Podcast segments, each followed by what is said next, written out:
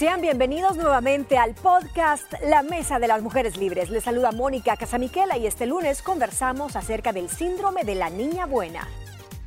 Bueno, y desde ya le abrimos la invitación nuevamente a que se una con nosotros en la plática de este lunes en la Mesa de las Mujeres Libres a través de nuestro número de WhatsApp, que es el 7854-1483.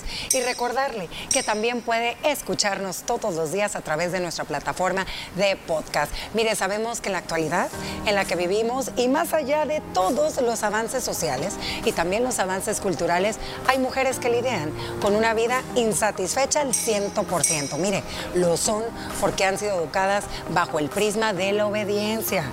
Como dicen, del calladita estás más bonita o te ves mejor. Esto que le estoy contando yo ha sido identificado por un psicoterapeuta estadounidense que se llama Beverly Hill. El síndrome de la niña buena afecta mucho más a las mujeres que a los hombres. Este famoso síndrome hace que quien lo sufre desde siempre le dé más importancia a los deseos y necesidades de los demás que a los suyos propios, así como lo escucha. Mire, habitualmente suele estar asociado a personas que han sido educadas, rodeadas de bondad, pero a las que les ha faltado aprender a defenderse o a cuidar de sí mismas. Una imagen de nosotras mismas basada en los propios valores de la sociedad por la que habitualmente la persona siente esa necesidad de querer agradar constantemente a todo el mundo para no salirse, como le mencionaba, de ese molde socialmente aceptado que le han indicado. Pero ¿sabe qué? La realidad que conseguir esto realmente es imposible y lo sabemos. Pocas cosas a las niñas que sufren de esto, a las mujeres, le temen tanto como recibir una crítica o al ser rechazadas. Así que hoy vamos a platicar junto con todos ustedes, nosotras las liberadas de este síndrome, niñas, de la niña buena. Ver, antes de entrar a la plática de lleno, cuando escucharon síndrome de la niña buena, ¿tenían idea que venía relacionado con el tema de la educación? Desde chiquitas, al tema de la crianza. Sí, sí, niña buena, que lo primero que, pensabas en la niña ¿qué pensabas?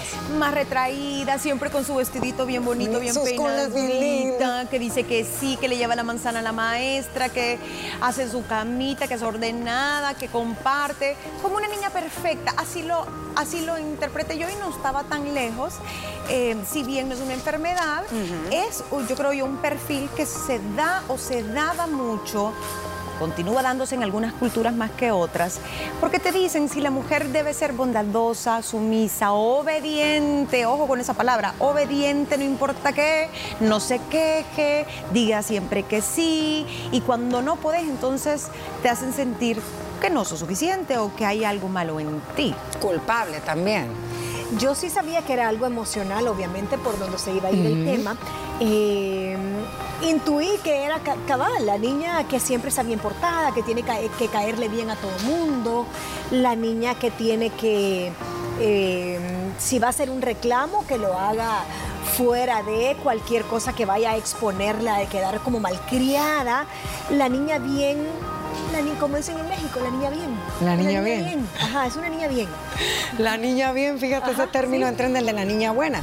Miren, son eh, aquellas niñas y niños, y ojo, no quiere decir, y esto queremos poner en claro con toda nuestra audiencia, que el educar con amor y con valores y con principios y con bondad sea malo. Lo que estamos recalcando y lo que recalcan los expertos en este tema es la importancia de educar en igualdad de género, a las niñas y a los niños por igual.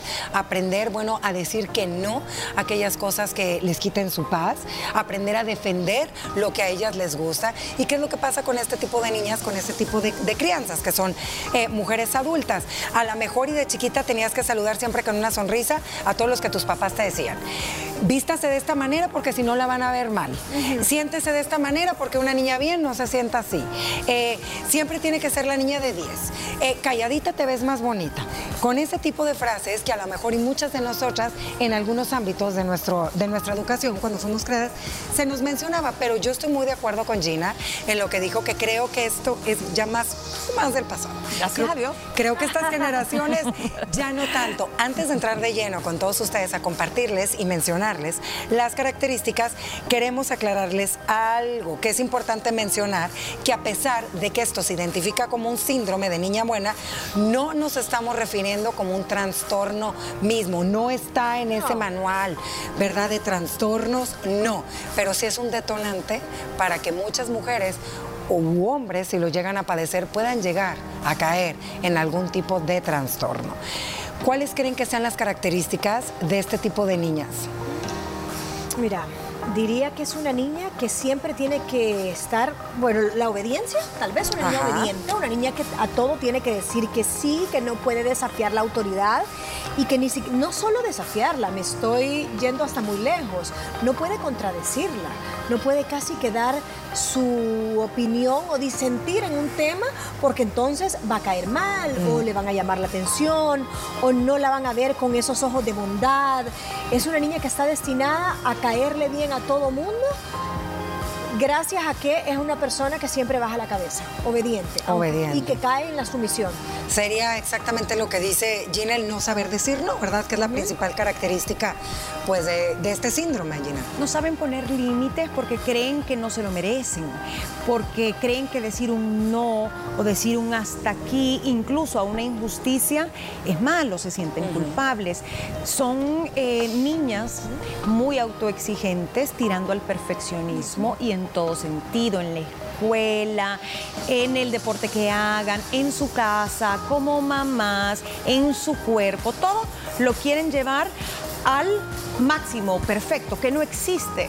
Pero el problema es que aunque va, porque tú decís está bien, hay que apuntar a la excelencia y todo, pero todavía que lo hicieran por ellas, para las cosas que les interesa, para su potencial, no, para ellas ser esa mujer 100 es atender al resto. Cuando los demás ya están contentos y no me critiquen, entonces ahí tal vez importo yo, pero mientras tanto las necesidades de los otros primero. Primero, al último queda atender tus necesidades y tú decías, Moni, en una de las características reprimes tus sentimientos, lo que realmente opinas y sientes en ese momento. Nos vamos con la otra eh, característica de este, de este síndrome y es que siempre van a evitar el conflicto. ¿Por qué? Porque lo que menos quieren ellas es que las apunten, que eres la culpable, o es que te hagan sentir mal, o que por tu culpa. Entonces ellas siempre van a decir que sí, con tal de evitar un conflicto, aunque no estén de acuerdo. Es un poco lo que te decía de la obediencia, o sea, ellas no se atreven a disentir, es decir, no, fíjate que a mí me parece que esto no es blanco, sino que me parece que es color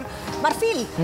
No, es- siempre te va a decir, es Sí. blanco, sí, sí, sí, Sí, es blanco. razón. Sí, ella no, no se atreve a contradecirte y muchas veces es por falta de argumentos, porque esto nos lleva a una mujer que no está empoderada y tal vez no sabe cómo contradecirte, no es contrariarte, cómo contradecirte porque no, se- no es que no sepa que el blanco no es beige, sino que no sabe cómo abordarte para decirte no estoy de acuerdo.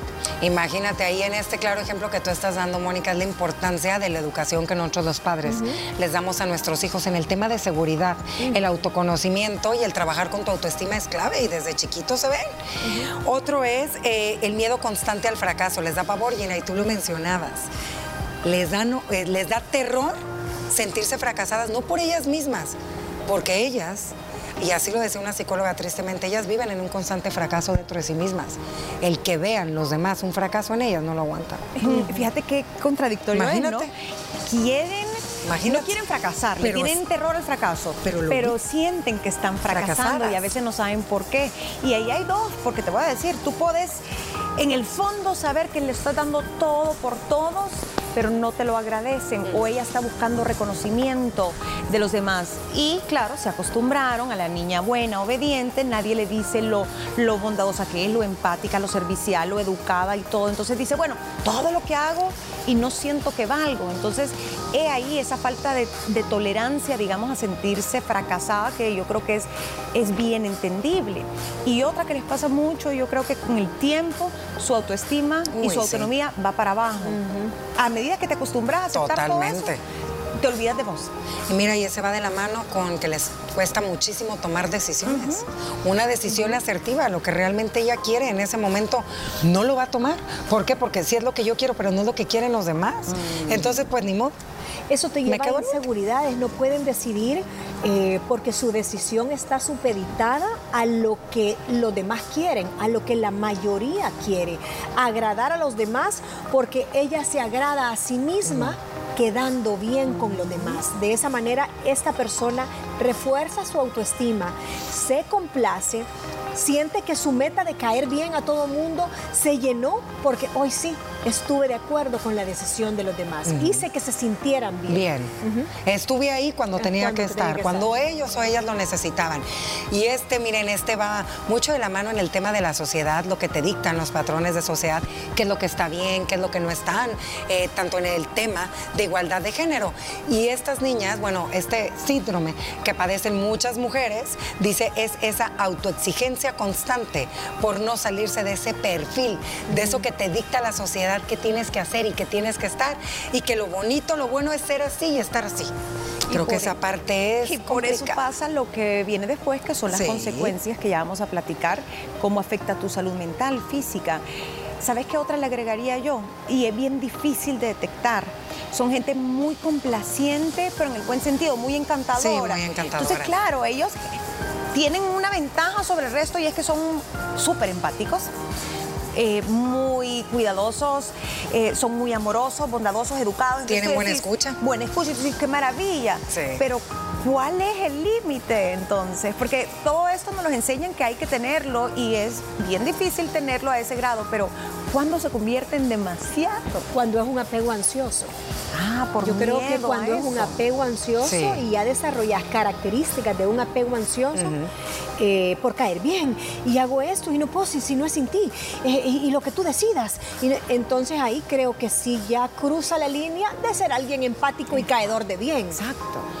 Bueno, terminamos con las características. Después de esta pausa vamos a regresar cuáles son las consecuencias de las mujeres y de esa mínima cantidad de caballeros que padecen este síndrome de la niña nueva. No nos cambie que ya volvemos. Al regresar seguiremos compartiendo más información del tema de hoy. Síguenos escuchando. Gracias por continuar en sintonía de nuestra Mesa de las Mujeres Libres este lunes y también gracias a toda nuestra audiencia que nos está escuchando a través de nuestro podcast. Estuvimos platicando en el episodio anterior acerca de las características de este síndrome, qué es y quién lo padece. Bueno, pues vamos a continuar a cuáles son las consecuencias del síndrome de la niña buena. Número uno, definitivamente la ansiedad. Niñas, que estas niñas, estas mujeres detonan es a escalas mayores. Y cuando decís ansiedad, pensemos en el abanico de enfermedades. Sabes que te desde fobias a un trastorno obsesivo compulsivo, eh, obsesión por el peso, un trastorno alimentario, eh, obsesión incluso por no ser rechazado, no ser olvidado. Entonces, hasta se pueden convertir en mujeres controladoras con tal de que no se les vaya a ir esa persona con la que han generado ese apego. Claro. También es una obsesión por alguien, por no estar sola. Mira, estás tocando un tema bien, bien, bien clave en esto y creo que sí, esa necesidad de querer controlar a las personas que están a tu alrededor por ese tipo de educación que tú recibiste, por el querer agradarlos, es una línea delgada para volverte controladora. Claro, te- Sí, porque cierto. tu cuerpo, miren, lo importante de esto es entender que nuestro cuerpo es súper sabio Ay, y sí. nuestro cerebro también. También. Nosotros tratamos de programarlo con alguna conducta como voy a ser la niña buena, va, la niña buena, y- pero tu cerebro no se está creyendo esa mentira Mm. y en algún momento, en algún punto de tu vida salen las consecuencias A y sacan los detonantes. No es que te vas a volver lo opuesto, una niña mala, pero sí te lo va a tirar con un apego ansioso, como decía Gina, ansiedad, que con alguna fobia, con alguna depresión, con algún trastorno obsesivo compulsivo. eh, vas a rechazar a tus mismos seres queridos, a esas relaciones personas de abuso codependencia, que son relaciones tóxicas. Ujú. Todo eso siempre lo vas a sacar. Depresión y cualquier tipo de trastorno de ansiedad, que es lo que estamos mencionando, son algunos del tanto cultivo de todo lo que hemos contado. Esto puede llegar a ser un detonante, como le dijimos, a veces no, no ponemos atención y saben qué es lo más triste de todo, que a lo mejor hay muchas mujeres que nos están escuchando y sintonizando, ni siquiera lo saben que lo tienen, porque como esa fue su manera de ser criadas eh, y educadas, ellas no saben, a lo mejor y ellas creen que eso es lo que se tiene que hacer y sufren todos los días, sufren en silencio, sienten mucha culpa, que es otro, ¿verdad? De los síntomas que les dan. Mucha culpa a ser rechazadas, mucha culpa a no cumplir con los estándares que te dicta tu familia, que son los que más te juzgan a veces y los que más te exigen, y la sociedad también, que es cruel en muchos sentidos. Y ponete a pensar en esta mente ya así súper saturada de, de, todo, de que ya quiere salir, que se siente fracasado, pero que no puede dejar de ser como adicta a gustar o a atender a la familia. La de cosas que te pueden pasar eh, físicamente, eh, mujeres que tal vez ni duermen bien, sus hormonas andarán por el suelo. Em, enfermedades gastrointestinales, porque tú citabas ahí psicosomáticas. A veces una úlcera dice mucho más que hay acidez o está quemado el esófago. Hay algo de La colitis, todas las afecciones que dan en la piel. Hay tipos de, dermatitis y todo a raíz del estrés. Lo hemos dicho en muchísimas ocasiones y qué bueno que tocas ese punto. El cuerpo nos habla de una u otra manera y a veces no lo queremos escuchar porque se da miedo a qué miedo a darte cuenta que a veces tenés que, ser no una niña buena, no tenés una, vida que no es tuya. Y mira, nosotros desde el momento que oís el tema niña, decís, ah, no, es que ni no, esas niñas son las mujeres que están hoy por hoy sintiendo esa ansiedad. Y si te va a ver cinco, cinco rubros en los que vos podés estar queriendo caer bien. La clásica mamá enlace del colegio, que tiene que caer ahora bien y tiene que ser empática a todo. Y tiene que responder con la palabra perfecta en el momento y en el horario adecuado porque no querés herir sensibilidades y el perfil de esa mamá enlace tiene que ser niña buena. Ese es uno. Si no, no la van a aceptar. Si no, no la van a aceptar. Segundo, la familia política. Tenés que estar siempre viendo el detalle, el agradecimiento, que entonces si la suegra te mandó el regalo de Navidad o te mandó el detalle de los cubiertitos de plata, gracias y mandar a hacerle una tarjetita y pasársela a dejar porque Dios guarde, vayas a quedar como niña malagradecida. Tenés que ser niña buena. La esposa, que también, y perfecta, porque detrás de la esposa perfecta se esconde el síndrome de la niña buena. Claro. Solo ahí van tres. O sea, en el día a día, si te pones a repasar, la clásica mejor amiga que en el colegio era la buena, la que te daba copia, la, que, no es que sea ético, la que siempre estaba, tiene que seguir manteniendo ese estándar, porque ese es el estándar que ella en su cerebro procesó como aceptación. Si no soy así, no me van a querer. Solo iban cuatro. No me van a aceptar. ¿Y en el trabajo? Y en el, trabajo, ¿cuántas no callan cosas que no les parecen, no están de acuerdo en alguna toma de decisión de trabajo en equipo? Un abuso. Un abuso, un tipo de abuso emocional, físico, ¿verdad? Y por eso también otra de las consecuencias es que viven en una profunda tristeza. ¿Cómo no van a vivir en una profunda tristeza si no son ellas mismas? Si no tienen... Pero imagínate qué triste ellas, ¿tú crees que no han de querer decir su sentir y su pensar, pero no saben cómo hacerlo porque no les enseñaron a trabajar su autonomía y a trabajar eh, su motivación, o sea, su, ¿cómo estábamos diciendo? Autonomía, su, independencia, su identidad, autoestima, autoestima, su empoderamiento. Desde el día cero, imagínate aquellos papás que siguen educando con este tema de que todo tiene que ser así, así, así, porque así te lo dicta la sociedad y si no eres así, no hay nada.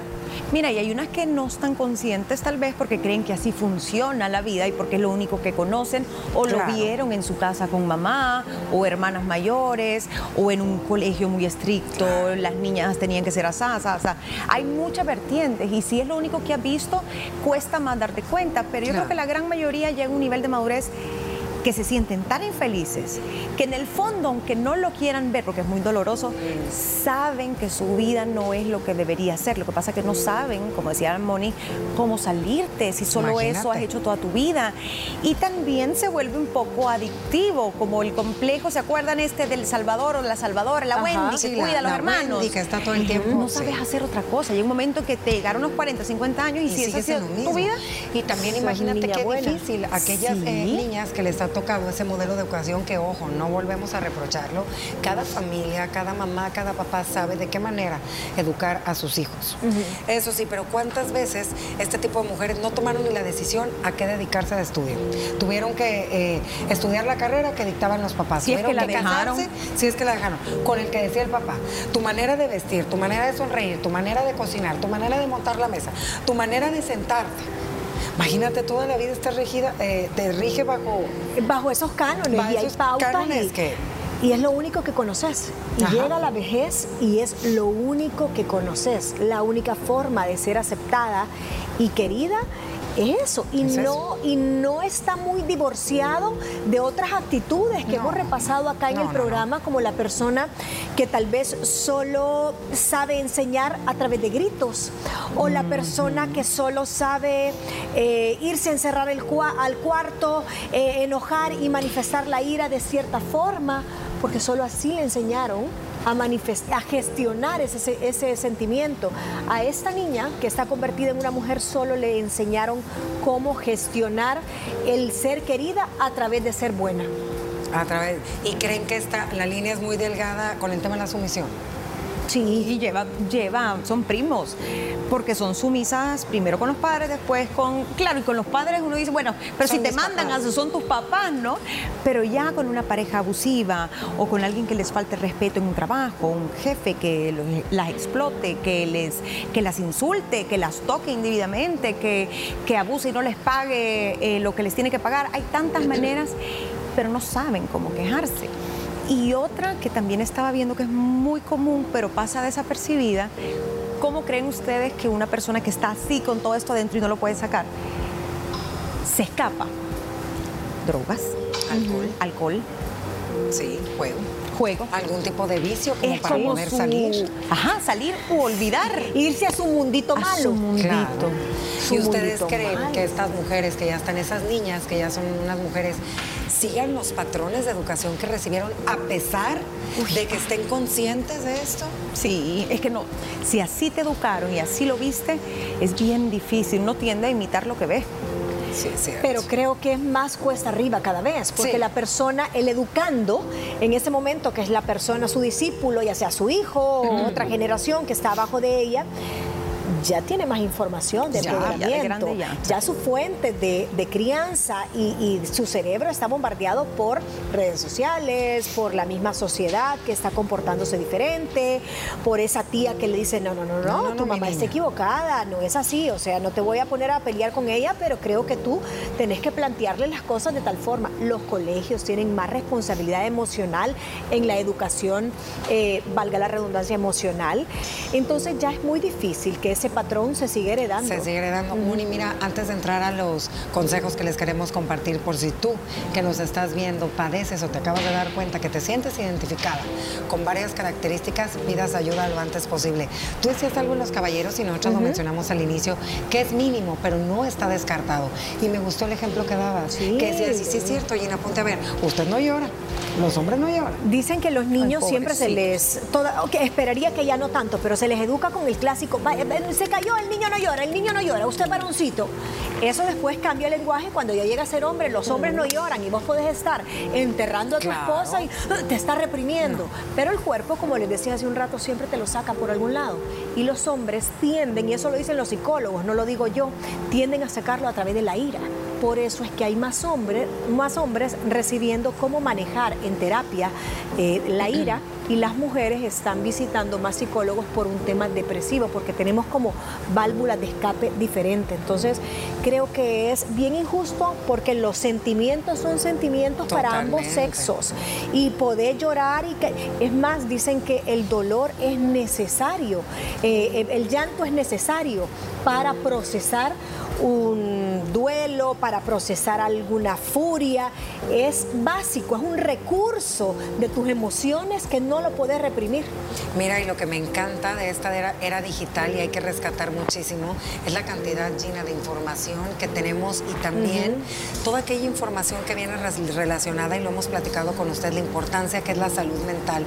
Híjole, nosotros a veces no le ponemos atención, pero si no está bien nuestra salud mental, no va a estar bien nada en nuestra vida, porque esto te lleva a afecciones estomacales y ta, ta, ta, de todo lo que tenga que ver eh, con la salud. Y creo que eso hay que rescatar, Tina, que ahorita Muchísimo. Salud mental ante todo y no espere que solo es, ah, no, pero es que yo no tengo ningún trastorno, como este, que no es un trastorno, no, no, es una enfermedad que te van a diagnosticar con el manual estadístico de los psicólogos, no, pero te va a llevar probablemente una enfermedad mental como una depresión clínica, como un trastorno de ansiedad, como lo decíamos.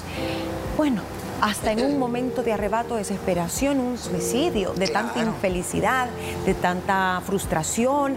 Eh, ni quiera Dios muchas de estas mujeres, aunque sucede, porque lo podemos ver eh, todos los días en los medios, en los periódicos, cuántas mujeres no aguantan lo inaguantable por ser sumisas y buenas mujeres en los términos en que lo aprendieron, golpes, violencia, pierden su vida, su dignidad. Entonces creo que no, la idea de este tema es no caer en el exceso. Claro que es importantísimo saber obedecer, porque en la vida siempre vas a tener un jefe, bueno, los padres hay que obedecer, etcétera.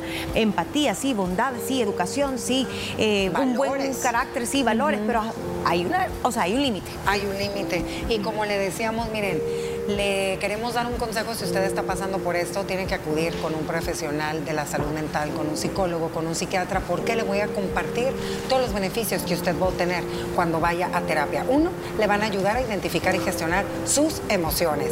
Dos, va a aprender usted a poner límites y defender sus derechos. Tres, va a enriquecer su autoestima, que eso es base. Cuatro, va a dejar de alimentar dinámicas perjudiciales. Y cinco, va a poner a prueba las creencias internas que a usted las limitando. Y para concluir y cerrar esta mesa de las mujeres libres, mire, le mencionamos nosotras tres, eduquemos en igualdad a nuestros niños y a nuestras niñas. Deben aprender a valerse por sí mismos, a lograr todo su potencial humano a través de una seguridad personal, la autonomía y la autoestima.